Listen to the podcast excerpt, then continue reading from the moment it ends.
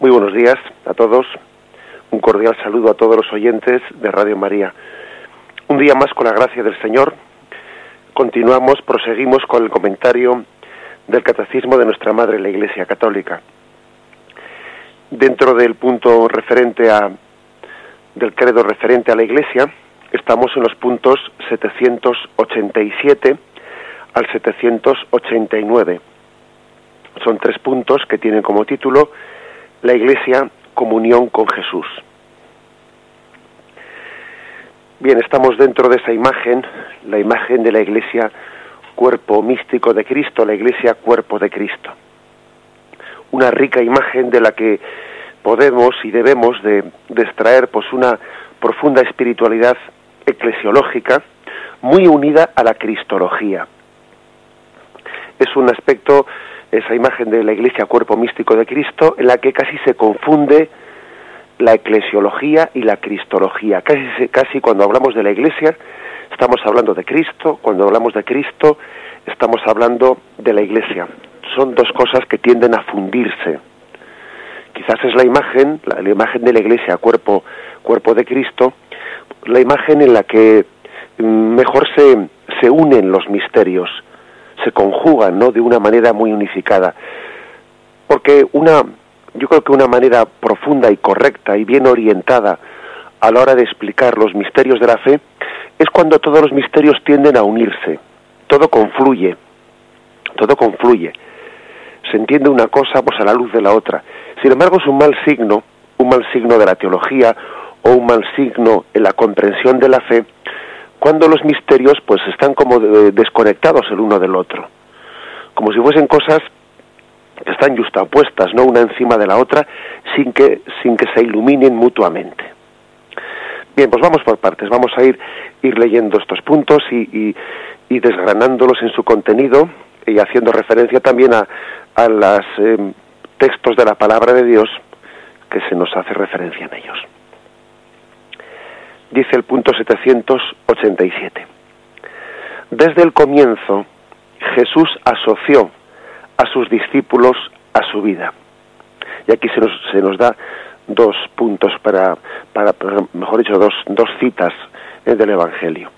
Jesús asoció a sus discípulos. Marcos 1, 16, 20 dice así. Bordeando el mar de Galilea, vio a Simón y Andrés, el hermano de Simón, largando las redes en el mar, pues eran pescadores.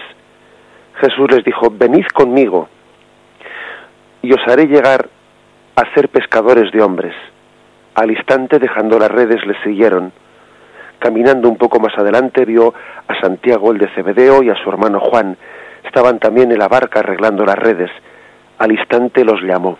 Y ellos, dejando a su padre Cebedeo en la barca con los jornaleros, se fueron detrás de él el siguiente punto, el siguiente texto que se nos da es el de Marcos 3, versículos 13 al 19, donde se dice que Jesús pasó la noche haciendo oración y al día siguiente instituyó a los doce y iban mentando los nombres de esos doce apóstoles. Bien, em, dice que Jesús asoció a sus discípulos a su vida.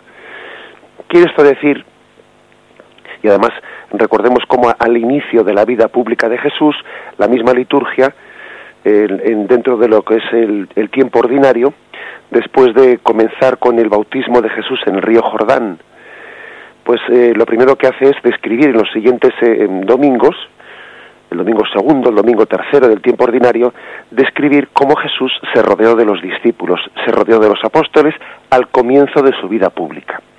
Es decir, Jesús organizó un poco su, eh, ese ministerio suyo de los tres años de la vida pública, lo organizó en, partiendo también de, de una experiencia de discipulado, de discipulado. Él compaginó su predicación pública a todas las masas con una mayor, una experiencia de intimidad con un grupo en torno a él que bien podíamos decir eh, que estaban recibiendo un discipulado de Jesucristo. No es que Jesús, ¿no? Primeramente comenzase a hacer una predicación y después de haberse dirigido a todas las masas, pues él eligió entre las masas a un grupo. No, no, lo, hizo, lo hizo al mismo tiempo, al mismo tiempo que Jesús se estaba dirigiendo a todas las masas, estaba teniendo con un grupo una, intimidad mayor. Algo así también se ha vivido en muchas experiencias dentro de la Iglesia, para entender qué es lo que hizo Jesús. También podemos ver cómo, cómo eso mismo se, se ha vivido en la Iglesia. Tengamos en cuenta que los actuales seminarios para formar a los sacerdotes, por ejemplo, pues nacieron del Concilio de Trento, pues porque la Iglesia vio pues la necesidad de, de poder, de, de, la necesidad de formar pues a los sacerdotes de una manera un poco mm, más estructurada eh, y para enriquecerles más en su cultura, etcétera.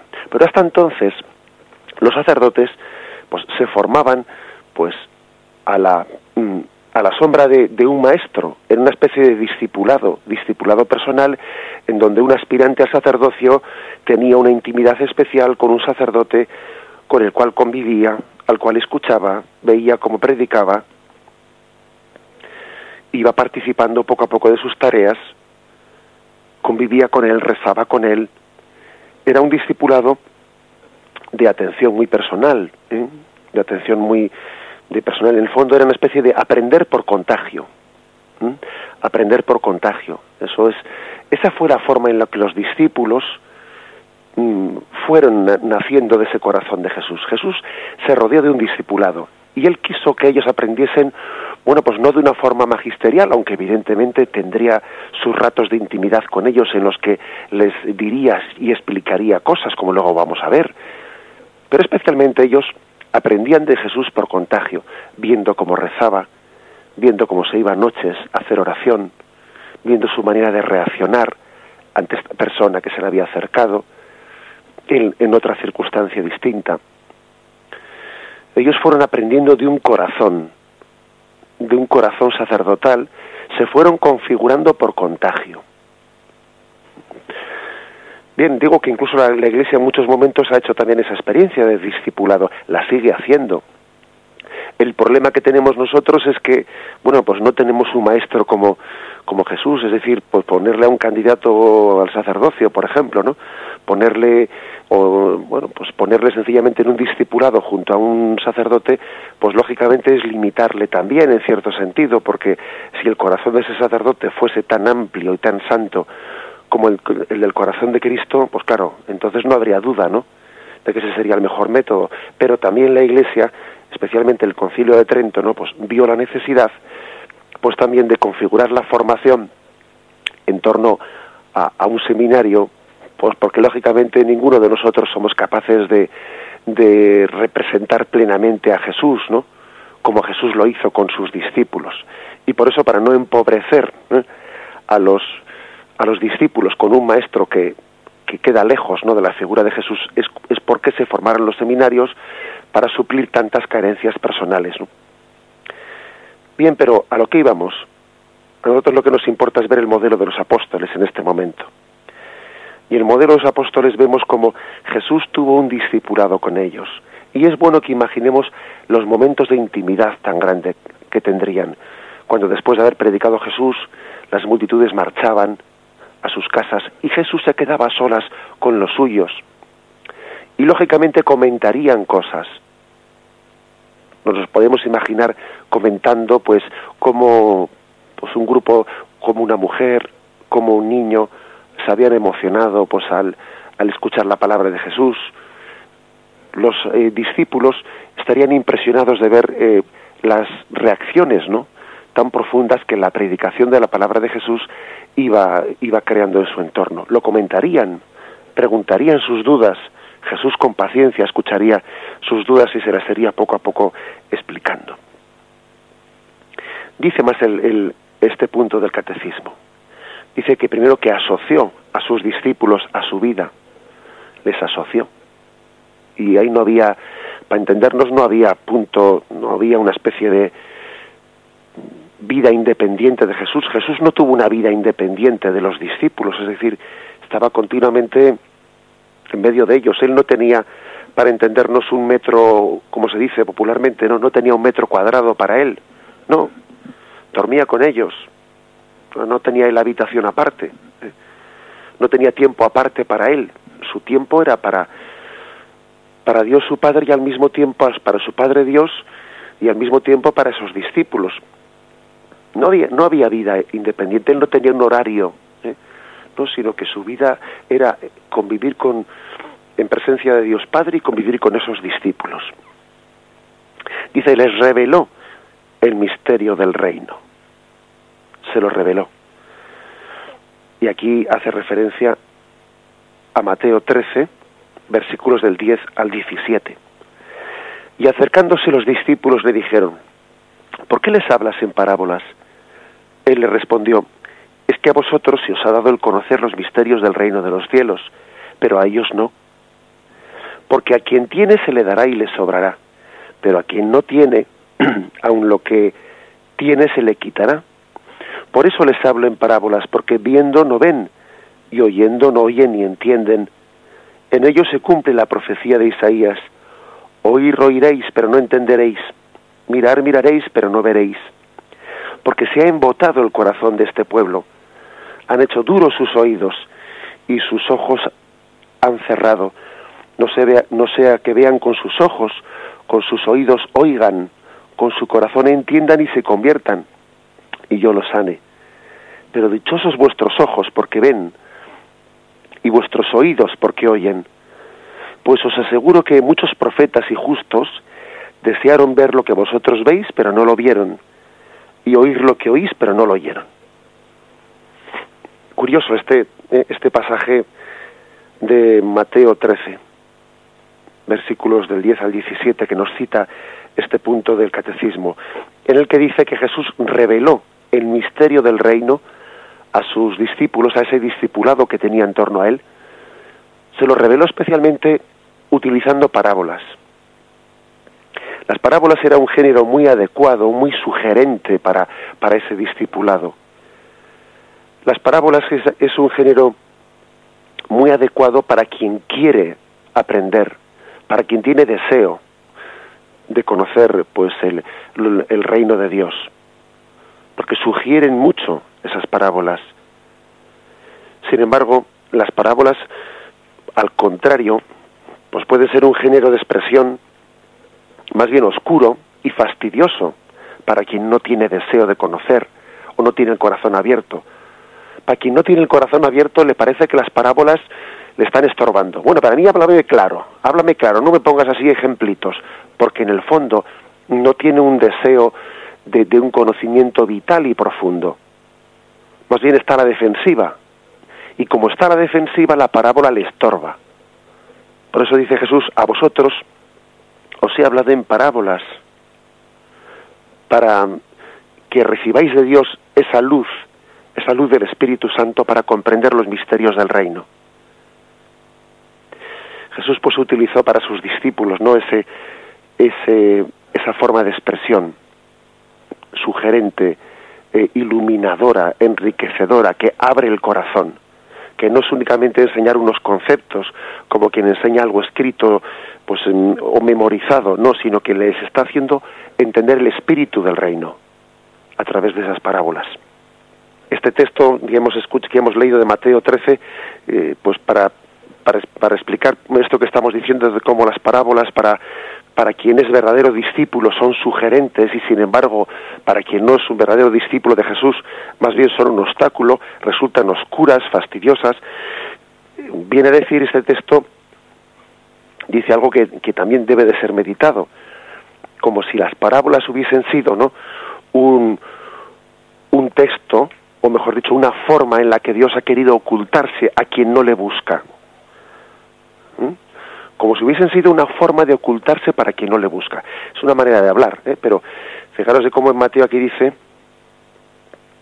pues se ha embotado el corazón de este pueblo y con los oídos han oído con dificultad y han cerrado sus ojos, no sea que vean con los ojos, es decir, parece que es una forma de hablar, evidentemente una forma de expresarse, ¿no? En la que dice, no sea que vean con los ojos, no sea que con los oídos oigan. Dice el paralelo del Evangelio de San Juan, Dice, tienen cegados sus ojos y han endurecido su corazón para que no vean con los ojos y comprendan con el corazón. Algo parecido también en, el Antiguo Testamento eh, se expresa cuando, cuando dice, la, eh, dice la Sagrada Escritura, dice que Yahvé endureció el corazón del faraón para no hacer caso ¿no? a la petición que le hacía Moisés de que le dejase de que le dejase sacar a su, el pueblo de Israel, dejarle salir de Egipto. Dice, Yahvé endureció el corazón del faraón. Bien, es una manera de hablar, evidentemente. No es que Yahvé sea el que endurezca el corazón del faraón, es el faraón el que ha endurecido su corazón. No es que Yahvé sea el que, no es que Jesús sea el que hable en parábolas para que em, ellos otros no entiendan, porque ciertamente aquí literalmente se dice eso, pero es una forma de expresión. ¿eh? Dice en este texto que Jesús hablaba en parábolas para que ellos, para ellos me refiero, los que no eran verdaderos discípulos de Jesús, los que no estaban abiertos al reino de Dios, dice para que oyendo no entendiesen, ¿eh? bien, pero es una manera de expresarse, no es que Jesús quisiese que estos no, no recibiesen el Evangelio y entonces les hablaba en parábolas para que así no, no entendiesen lo que estaba diciendo. Bien, eso evidentemente es una forma de expresión. ¿eh? De la misma forma que no es que Yahvé fuese ¿eh? el que endureciese el corazón del faraón, no. Más bien hay que decir, esto es una, una forma de expresión, ¿eh? es un, una, una forma de decir que cuando el hombre se autoexcluye, cuando el hombre se autoexcluye, bien, de alguna manera Dios respeta, respeta esa autoexclusión hasta el punto de que Dios la ratifica. ¿eh? Algo parecido a lo que decimos pues con el tema de la, de la posibilidad de la salvación o de la condenación eterna, que es el hombre el que se autoexcluye de la salvación, es el hombre el que se autocondena, aunque luego también se, en la Sagrada Escritura se utiliza la imagen, la imagen de que Dios ratifica esa autoexclusión en una imagen solemne en la que hay un juicio de condenación. Bien, es compatible decir que el hombre se autoexcluye de la salvación y que Dios da una sentencia de condenación. Al fin y al cabo, la sentencia de condenación no es más que la proclamación solemne del respeto que tiene Dios por la decisión del hombre de autoexcluirse. De autoexcluirse.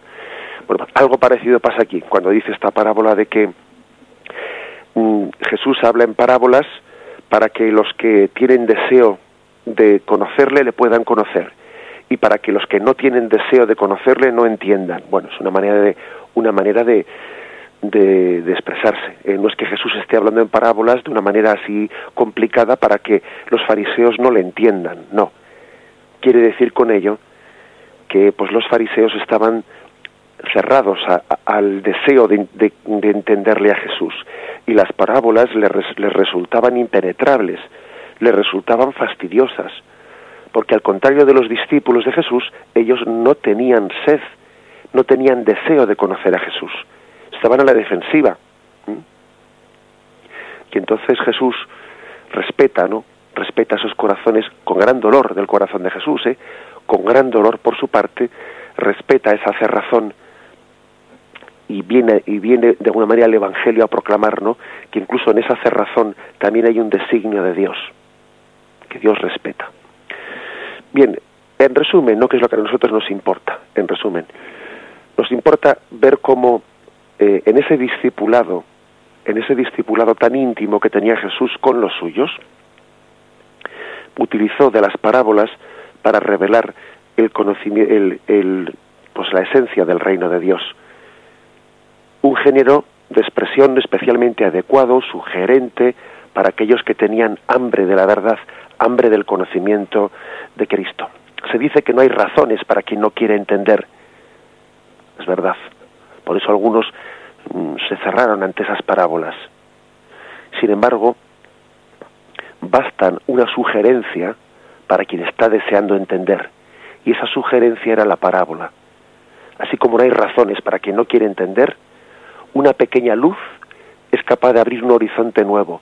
Y esa pequeña luz, esa gran luz, eran las parábolas, en torno a las cuales los discípulos de Jesús, los apóstoles y, el resto de los discípulos iban entendiendo y comprendiendo internamente pues el reino de Dios que Jesús les estaba explicando. Vamos a meditarlo un momento y continuamos enseguida.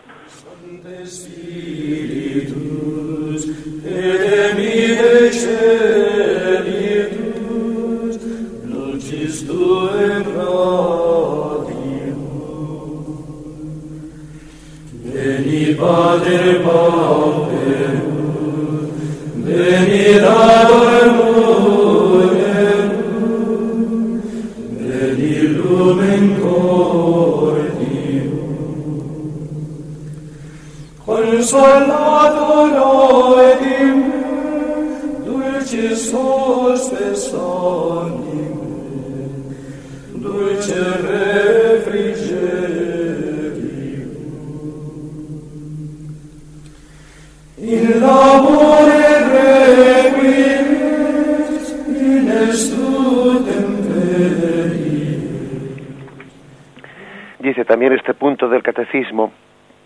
después de haber dicho de cómo les reveló el misterio de Dios, les dio parte en su misión, les dio parte en sus alegrías. Jesús compartió sus alegrías con ese discipulado. Y pone el, texto de Lucas 10, versículos del 17 al 20. Regresaron los 72 alegres. Aquí se nos habla, aparte de los doce apóstoles, que había un círculo un poco más amplio en el discipulado de Jesús que hablaba de los 72. Jesús envió a los 72 de dos en dos.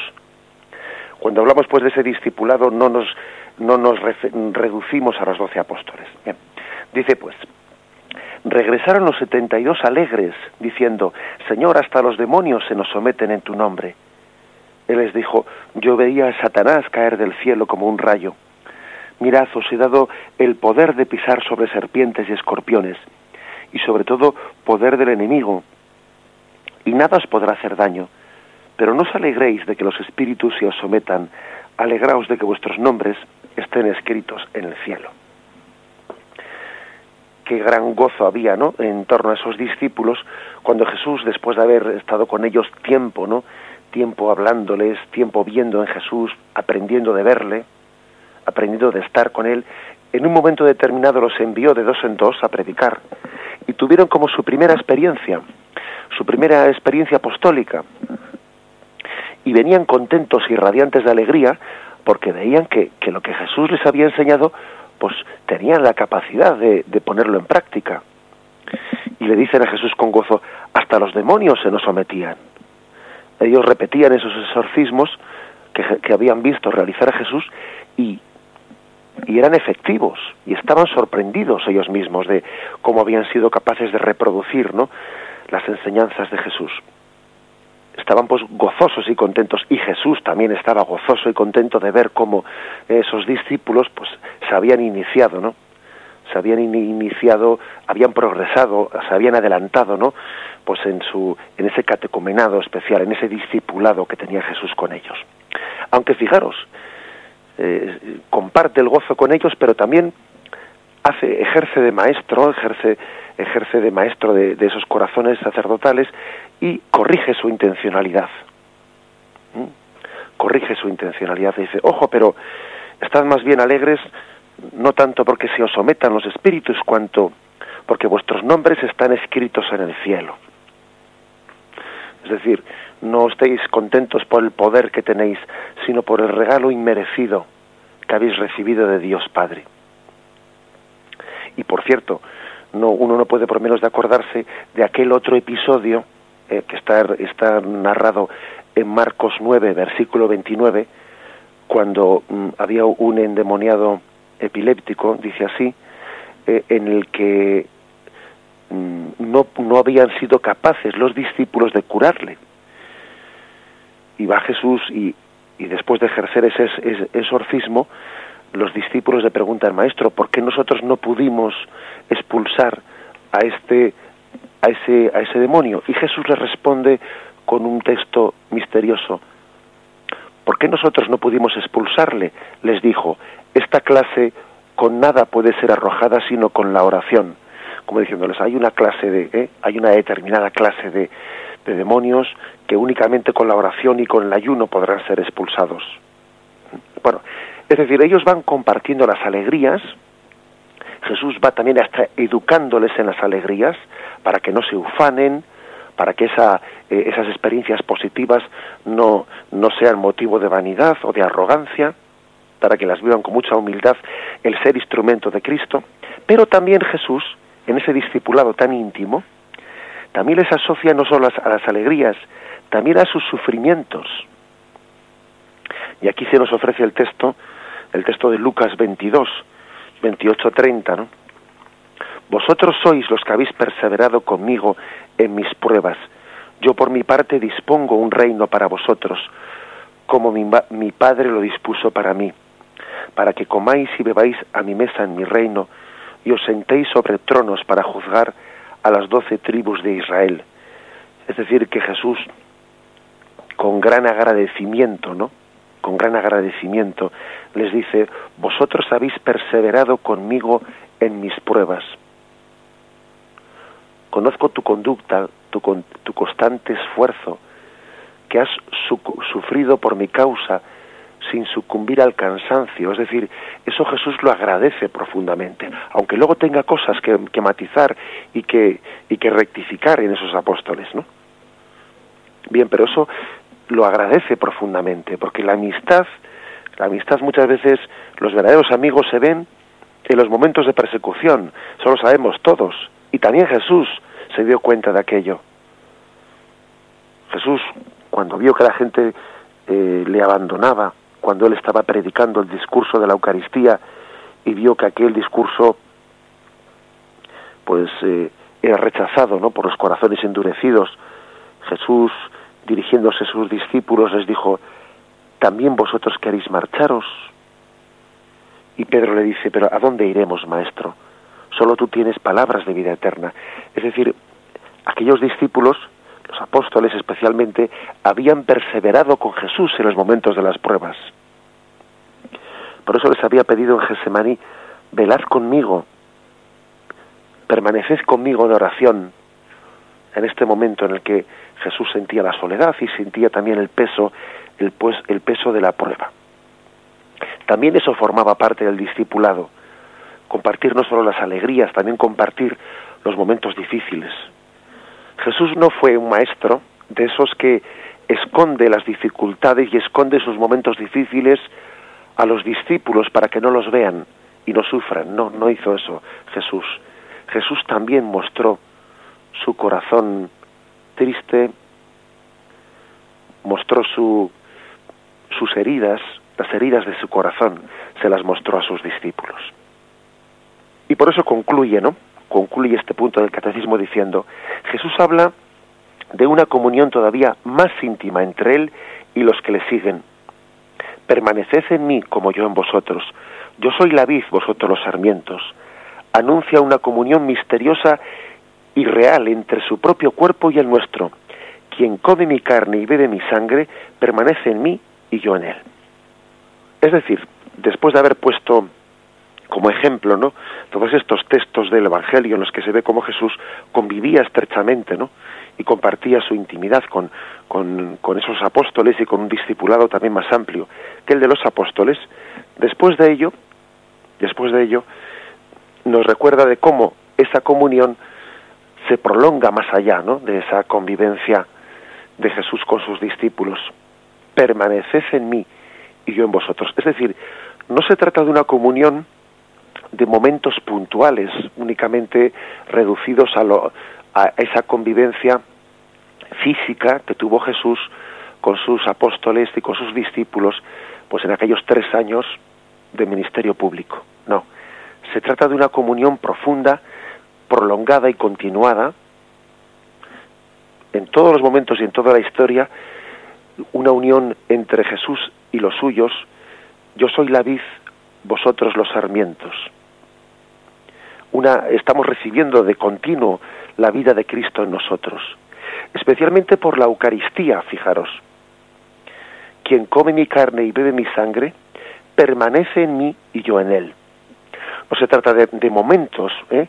de momentos esporádicos de convivencia con Jesús, sino que se trata de una común unión, una comunión en Cristo, un vivir en Él, vivir en Cristo y vivir de Cristo Ese es pues el, lo que significa también que la Iglesia sea cuerpo de Cristo, que sea comunión con Jesús. Vamos a explicarlo también en el siguiente punto. Ahora hacemos un, breve momento de meditación pidiendo esa comunión con Cristo y continuamos enseguida.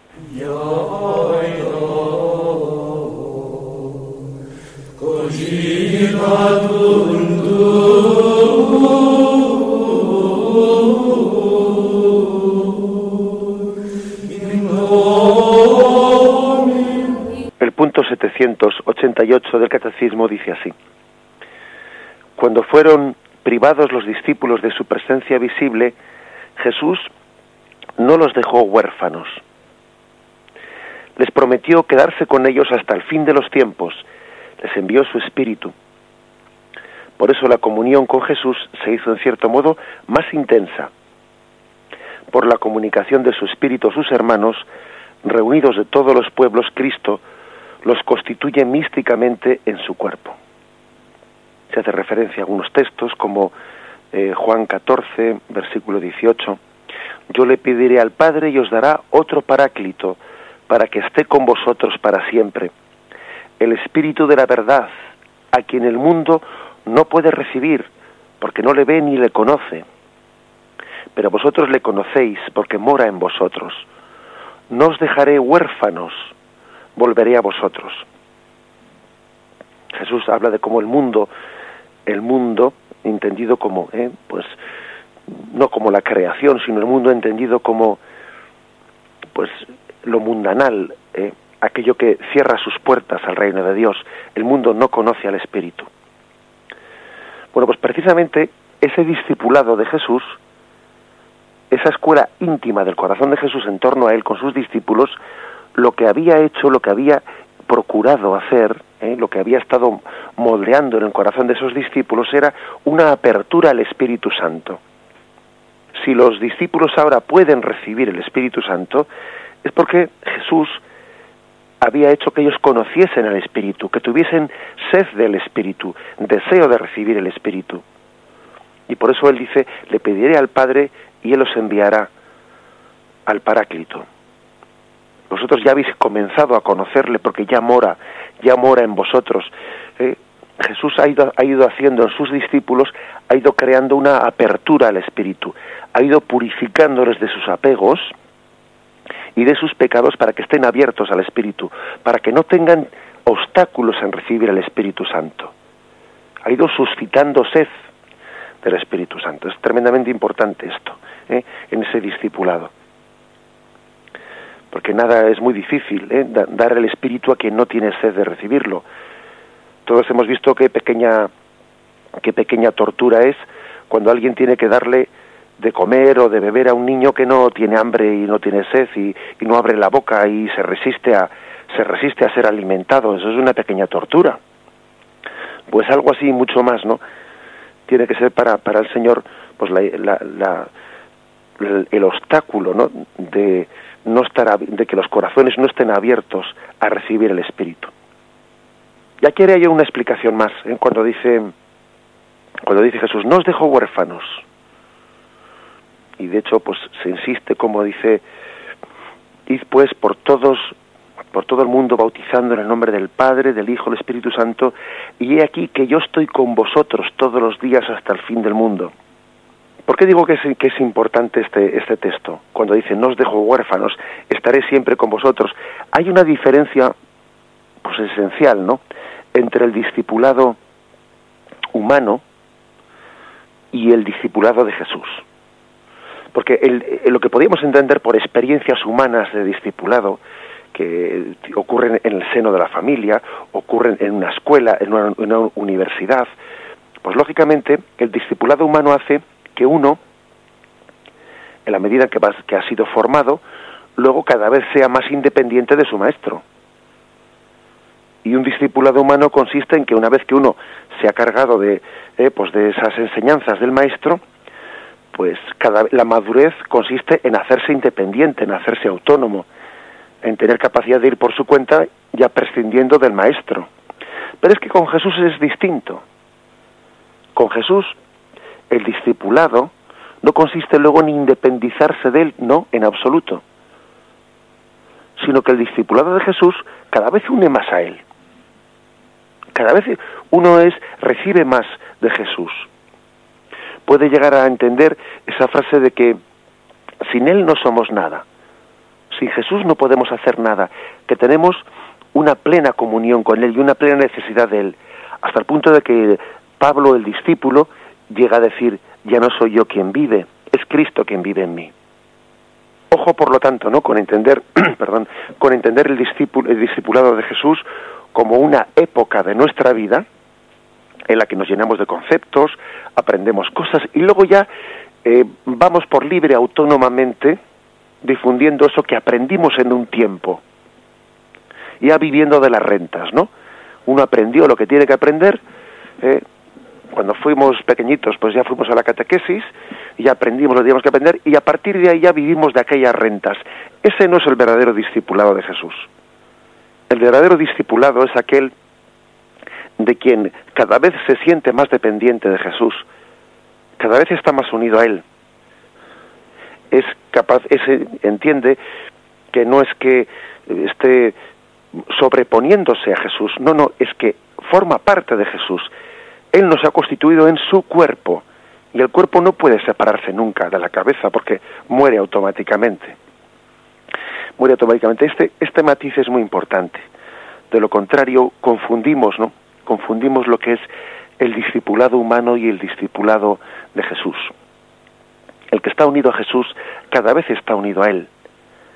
Y la madurez no consiste en hacerse independiente, la madurez consiste, en el caso de Jesús, en estar más unido a Él. La madurez plena es la de quien dice, ya no soy yo, es Cristo quien vive en mí. Porque la unión con Cristo no despersonaliza, todo lo contrario. La unión con Cristo nos hace alcanzar la madurez humana, la madurez personal. Así como en otros discipulados, ¿no? Podría ocurrir que un discípulo pierda, pierda personalidad porque, porque está demasiado dependiente del maestro. En este caso no ocurre así. En este caso, la madurez personal consiste en dejarse no mover plenamente por la gracia por la gracia de Cristo que no despersonaliza todo lo contrario no lo que hace es llevar al hombre a su cumbre. Lo meditamos brevemente y entramos en el último punto.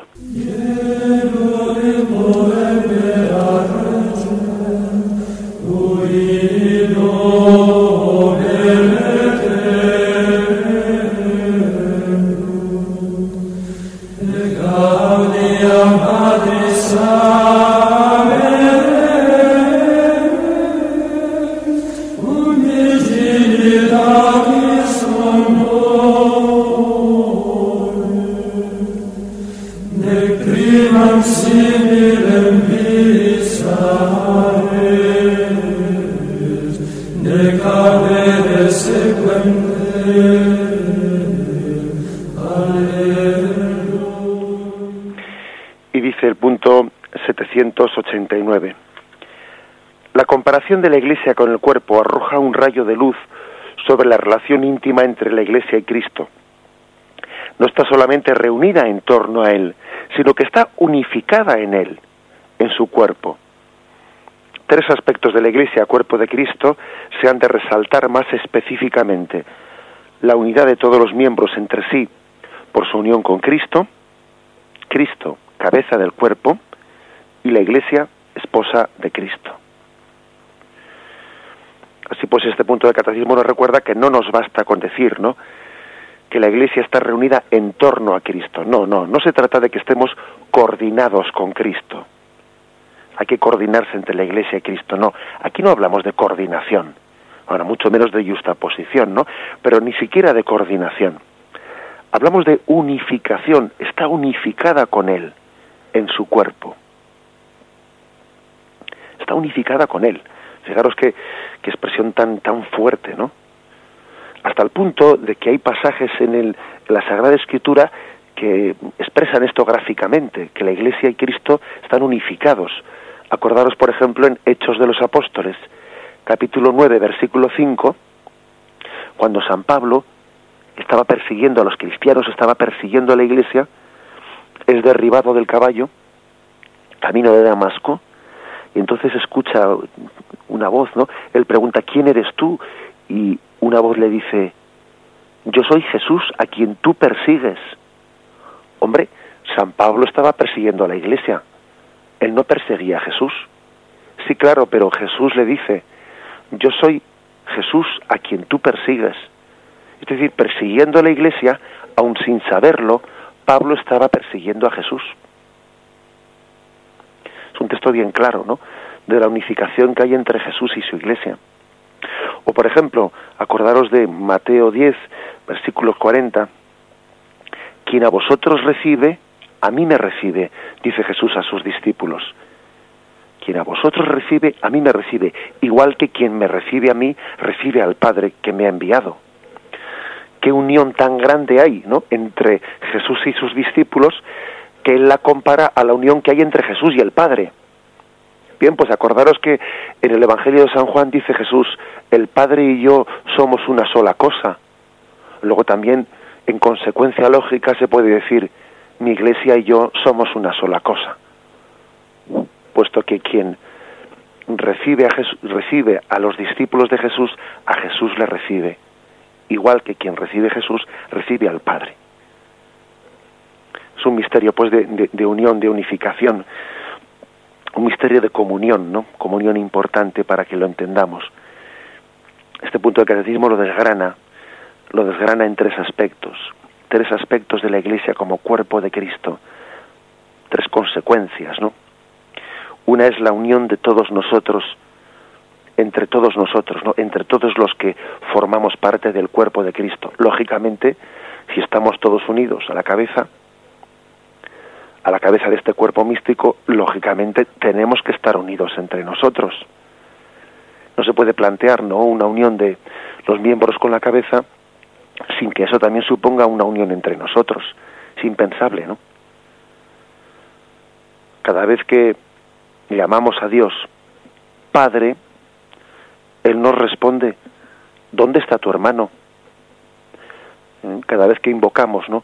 Pues a Cristo como cabeza, pues estamos dándonos cuenta de que todo aquel que invoca a Cristo como cabeza se, hace hermano ¿no? de quien está en su misma condición. El segundo aspecto es Cristo, cabeza del cuerpo. Nosotros no somos un cuerpo sin cabeza. Permitidme, ¿eh? permitidme la broma de decir que a veces se llama este es un cabezón. Bueno, pues la Iglesia tiene un gran cabezón. ¿eh? Permitidme la broma.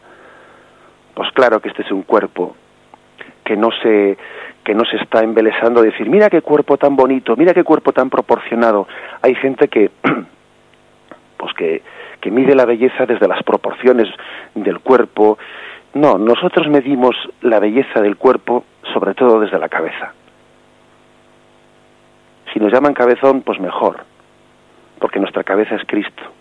Nosotros no nos eh, no nos centramos en la belleza en las proporciones del cuerpo que no que no la belleza de la Iglesia está en su unión con su cabeza. Y por último, el tercer aspecto, la Iglesia esposa de Cristo. La belleza de la Iglesia está en su desposorio con Cristo. La belleza de esta esposa es su esposo. Ese es el, ese es el, el resultado. Recuerdo, recuerdo también una anécdota que y termino con ella. Una anécdota de bueno, pues de quien de, un joven cuya hermana pues eh, profesaba religiosa de clausura, ¿no? Y estaba en el día de su profesión, de la profesión de sus votos, de su, de su desposorio con Cristo, ¿no? Y a este joven alguien le dijo, no con, no, eh, no, vamos, con mucha chispa, le dijo, estarás contento con, con el cuñado que vas a tener, le decía, haciendo referencia a que su hermana se desposaba con Cristo, estarás contento con tu cuñado. Pues verdaderamente esta es, esta es la, hermosura de la iglesia. La hermosura de la iglesia es su esposo. El esposo es quien embellece a la esposa en esta imagen. ¿eh? Nos quedamos pues en este, en este punto. Continuaremos Dios mediante a partir del punto 790. Damos paso ahora a la intervención de los oyentes llamando al teléfono 917-107-700. 917-107-700. Podéis llamar para hacer vuestras preguntas o vuestras aportaciones. Oh.